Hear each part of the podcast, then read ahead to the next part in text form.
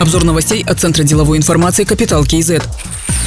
Госслужащим могут вернуть смартфоны уже до конца года. По словам вице-министра цифрового развития, инноваций и аэрокосмической промышленности Аблайхана Успанова, проект постановления об этом внесен в правительство. И на одном из заседаний документ рассмотрят. Любой госслужащий несет ответственность за информацию, которую получает на своей работе. За распространение данных будет привлечен по закону, сказал Аблайхан Успанов. Напомним, с марта 2016 года в зданиях госорганов запрещено пользоваться смартфонами и планшетами. Такая мера была введена после нескольких фактов утечки служебной информации.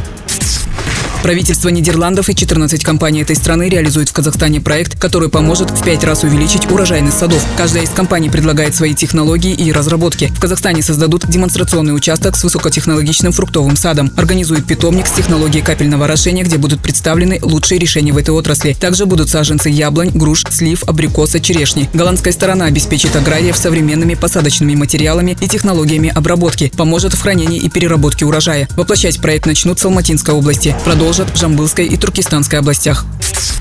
В сентябре активы казахстанских банков показали максимальный с начала года рост на 784 миллиарда тенге. Таким образом, общий объем активов превысил 26 триллионов тенге. При этом расширяется и кредитование. Судный портфель вырос на 400 миллиардов до отметки 14 триллионов 300 миллиардов тенге. Аналитики Ассоциации финансистов Казахстана связывают рост активов с привлечением средств по депозитам клиентов, увеличением обязательств по операциям с производными финансовыми инструментами и приростом собственного капитала. Фактически рост обеспечили Жусанбанк, Фортебанк и Народный банк. Впервые в истории казахстанского страхового рынка преодолена психологическая отметка в 150 миллиардов тенге. Страховая компания «Евразия» сообщила, что собственный капитал превысил 152 миллиарда, а активы достигли 271 миллиарда тенге. Глава компании Борис Уманов отметил, что чистая прибыль в размере 25 миллиардов тенге за 10 месяцев текущего года позволила значительно увеличить собственный капитал и осуществить рекордные страховые выплаты.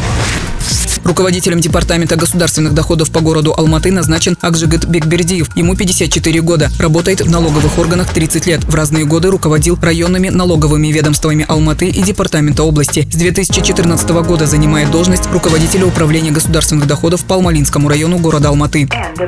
Другие новости об экономике, финансах и бизнес-истории казахстанцев читайте на Капитал Киезет.